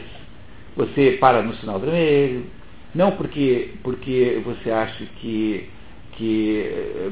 Não porque você gosta dos outros que estão vindo pela, pela outra rua, mas é porque é assim que todo mundo faz. Né? Então a gente cumprimenta as pessoas no elevador, não porque de fato assim tem algum interesse naquela pessoa, mas porque assim todo mundo faz. Então, a sociedade, eh, qualquer que seja ela, ela é uma espécie de entidade de relações neutras, de relações vazias.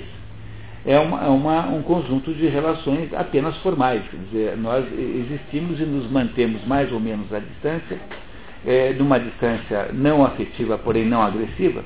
De modo geral, a gente não passa o dia brigando com os outros. Por quê? Porque, afinal de contas, nós convivemos no mesmo lugar e tudo que a gente faz em, em relação a esse assunto, nós fazemos exclusivamente porque todo mundo sempre fez isso.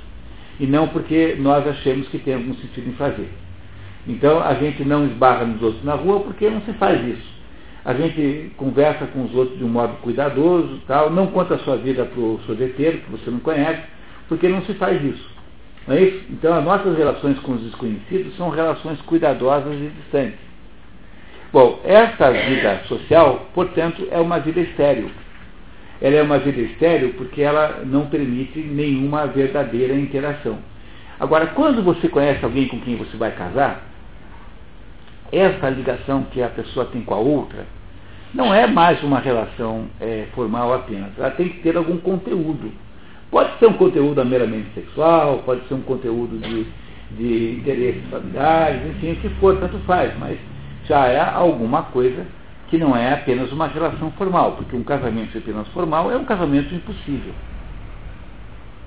Não é? Então, uma família é uma espécie de ilha de conteúdo dentro de um mundo de indiferença.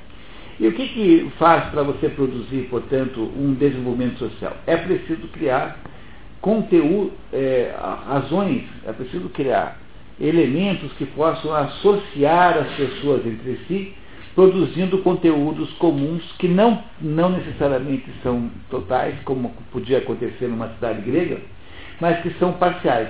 Pois isso é a construção de comunidade. Comunidade é isso. Que são estas ilhas interativas dentro deste mar de indiferença, que tem algum conteúdo em comum que faz com que haja uma identificação das pessoas separando-as do anonimato que a cerca.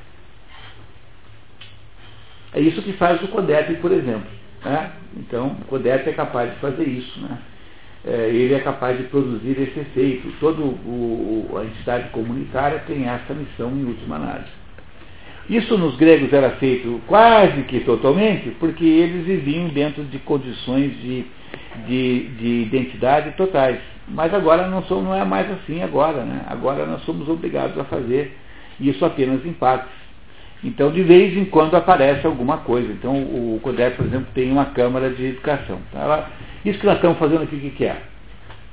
Esse, esse nosso encontro aqui é uma realização da Câmara Técnica de Educação do CODEP.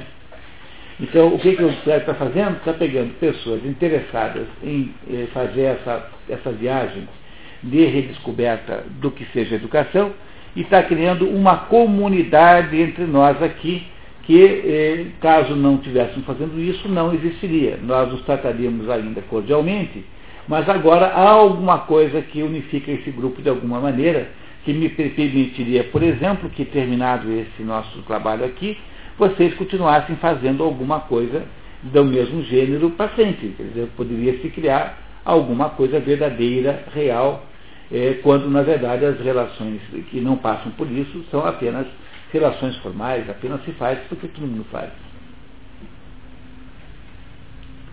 Está claro? Vocês compreendem isso, né? O, o, o alcance do, que, do que, que, pode representar uma atividade como essa que o CODEP faz.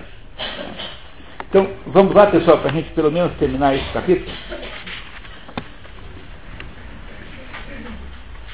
Já no começo aqui a harmonia.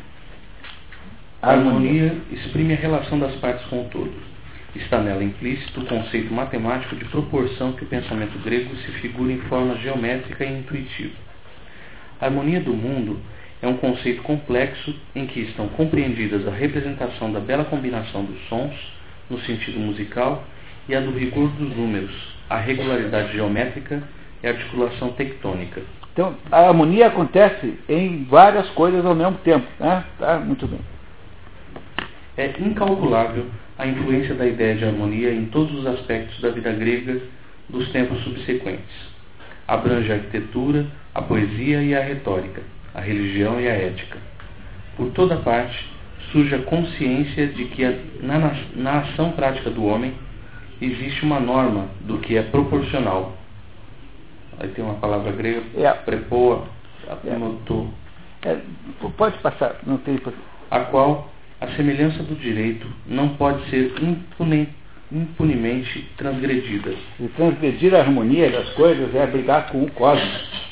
Então a gente não tem direito de fazer, de escrever feio no caderno, não tem o direito de escrever errado, não tem direito de falar mal, errado de propósito, não tem direito de fazer um monstrengo arquitetônico, não tem direito de pintar um quadro medonho, não tem direito de bater um bumbo, achar que isso é música, é, bater um bumbo sem, sem competência, né?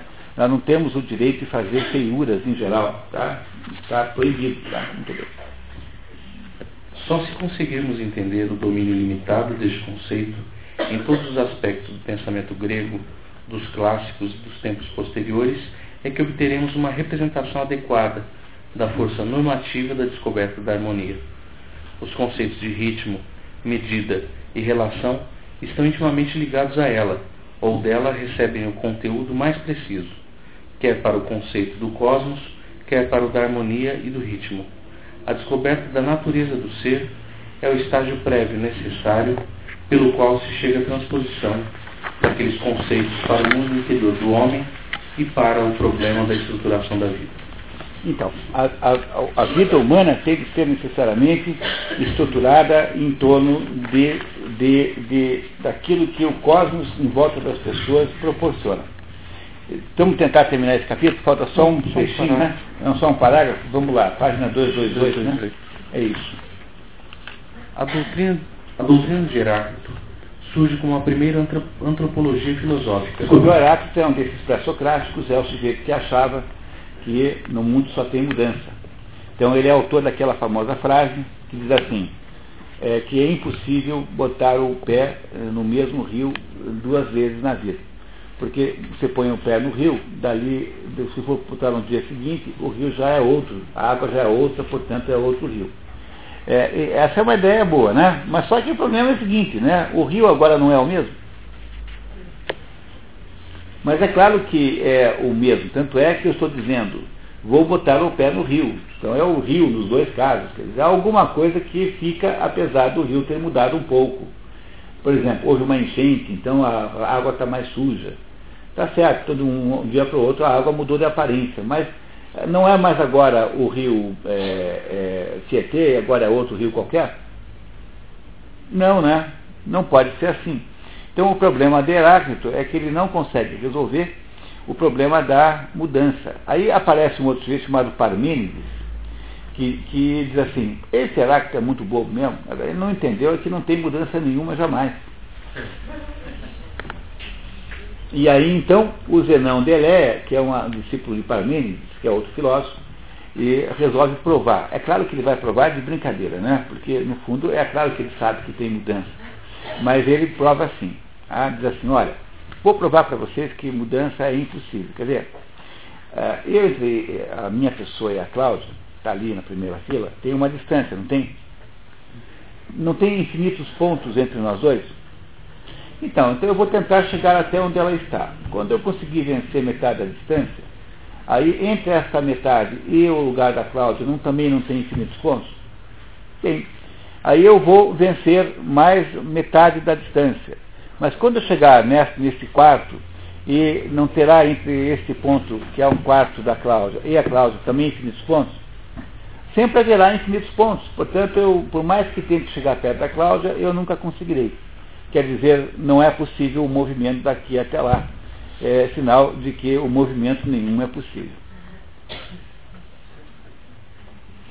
Esse, esse argumento é um argumento, embora pareça uma vigarice, e é óbvio que é possível é até onde a Cláudia está, todo mundo sabe que é possível. Apesar disso, esse movimento é difícil de derrubar, viu, pessoal? Não é fácil, não. Aristóteles teve um trabalhão para derrubar. Eu tenho uma maneira de derrubar esse argumento, que é assim, olha, sejam quantos forem os pontos que estão eh, entre a, a, o lugar da Cláudia e o meu, eles cabem todos nesses três metros e meio que tem aqui de distância. Entendeu? Seja quantos forem, porque é, o, a, o, o, sujeito que fica é, assim impressionado com o argumento de dizer não é aquele sujeito que não entende que há uma diferença grande entre infinito e indefinido. Quer dizer, entre a Cláudia e, é, e o meu lugar aqui, não existe uma quantidade infinita de pontos, há uma quantidade indefinida. E é por isso que eu sou capaz de me deixar enganar. Mas o Zenão de Lé sabia que isso era assim. Quer dizer, ele, no fundo, no fundo, não estava querendo propor verdadeiramente essa tese, porque ele sabe que essa tese é tecnicamente absurda. O que ele queria fazer era apenas a provocar o outro, é, é, brigar com o outro, porque é, o outro, ao fazer a afirmação que tudo é mudança, só pode ser combatido com uma afirmação tão errônea como a dele ao contrário. Então, no fundo, quem é que tem razão? Os dois, porque as coisas de fato mudam, porque tudo que existe está sujeito ao devir, portanto, à mudança, mas as coisas mudam e permanecem elas mesmas de alguma maneira, porque senão nós não saberíamos reconhecê-las de algum modo. Então, há ao mesmo tempo uma coisa e a outra. Então, essa briga filosófica aí que acontece antes de Sócrates é a briga entre Heráclito e eh, Parmênides. Imaginem que é, lá pelo ano 400 e pouco, mais ou menos, antes de Cristo, sempre antes de Cristo. Tá certo? Então vamos terminar a leitura, por favor. A filosofia do homem é, por assim dizer, o mais interior de três círculos concêntricos, pelos quais a sua filosofia se pode representar. O círculo antropológico está no interior do cosmológico e do teológico. Esses círculos não podem, contudo, separar-se. Olha que coisa interessante há um ciclo antropológico que é onde está o homem, que é onde ele está com as suas circunstâncias de curto prazo. Depois um, o homem está no cosmos, está nesse mundo, é, nesse mundo grande, nesse mundo externo ao homem. Mas o homem também está, o cosmos está onde? Na mente de Deus, que é a ideia do terceiro dos grandes mistérios. Está vendo? Onde é que, está, onde é que estão os grandes mistérios? No círculo teológico. Então, a vida humana é uma vida nessas três dimensões. Nós pertencemos à nossa própria vida, nós estamos imersos no mundo e, ao mesmo tempo, tudo isso está imerso na mente de Deus. Por isso que as coisas são complicadas. Sobretudo quando você decide que só existe o ciclo do homem. Pronto, aí você virou um imbecil. Entendeu? Além de ser um sujeito perdido, agora é um cretino. Tá? E aí não consegue se entender mais coisa nenhuma, porque agora você acha que os seus meros pequeníssimos recursos são capazes de desvendar todos os mistérios. Você é um bobalhão. É o que você é. Não vai chegar a lugar nenhum. Tá? Porque isso é híbrido. Isso é que é excessiva, excessivo orgulho humano. É isso que os deuses punirão implacavelmente. Tá? Continuamos. O homem de Heráclito é uma parte do cosmos. Nessa condição, está igualmente submetido às leis do cosmos, tal como as suas demais partes. Quando, porém, ganha consciência de que traz no seu próprio espírito a lei eterna da vida do todo, adquire a capacidade de participar da mais alta sabedoria, cujos decretos procedem da lei divina. A liberdade do homem grego consiste em se sentir subordinado, como membro, à totalidade da polis e das suas leis. Eu, olha, eu se fosse vocês copiava esse negócio assim no, no punha, no, punha no celular, eu, no Messenger, tá? Tem lá seu nome, põe lá atrás esse negócio, né? Mas a liberdade para o ser para um homem é saber que ele é membro de uma outra coisa maior e não é um sujeito autônomo nessa vida, que é o conceito imbecil de liberdade moderno, achando que você é um pequeno Deus perambulando por aí. Ah, então, para o, o homem poder ser livre, no conceito grego, é preciso que ele compreenda a, do, a que é que ele está associado. Quando então ele percebe que há coisas maiores do que ele, que o submetem, ele é capaz então de produzir uma vida à imagem e semelhança disso. É quando você aceita a existência de Deus e passa a produzir a sua vida a partir dos princípios que Deus estabeleceu. Aí você, de certa maneira, é livre, e não o contrário. O contrário é apenas uma rebelião infanto-juvenil. É isso que o homem moderno. Dizer, quando a gente sai desse mundo de 2.300 anos para cá, nós só percebemos que nós nos tornamos umas crianças do ponto de vista filosófico, nós somos só um monte de crianças. Tá, todos achando que, que, que entende mais do que o outro. É, é isso mais ou menos. Né? É uma liberdade completamente diferente daquela do individualismo moderno, que se sente vinculado a uma universalidade suprassensível, devido à qual o homem não pertence só ao Estado, mas também a um mundo superior. Muito bem. Será que ficou, que ficou claro isso que eu acabei de, que, que o Werner acabou de dizer? Se vocês entenderam esse último pedacinho, vocês com certeza eh, terão entendido uma coisa maravilhosa no que se diz respeito ao nosso projeto aqui de descobrir eh, o tesouro da educação.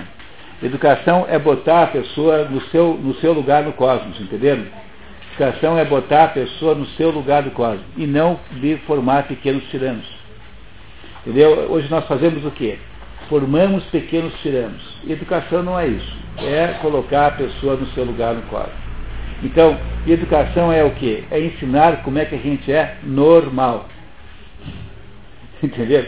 Educação é ensinar a pessoa a ser normal e impedir que ela se torne um monstrinho. Então, o que nós chamamos de educação moderna é uma pequena fábrica de monstrinhos, a escola do Dr. Frankenstein. É isso que nós fazemos na prática. Com isso, nessa são exatamente meio-dia. Queria muito, então, agradecer a todos que vieram, dizer que daqui a 20 dias não só vamos ter aqui novamente no sábado nosso encontro, como na véspera, vamos ter um encontro absolutamente imperdível. Se vocês puderem vir, eu sei que muitos de vocês têm problema do deslocamento, mas o Gênesis vale a pena, porque a gente vai realmente entender um pouquinho melhor, ou muito mais, o, o, a concepção cristã de mundo, e vai finalmente ser, capaz de descobrir aí algumas das explicações para as nossas maiores, é, das nossas maiores inquietações aí ao ler a, o Gênesis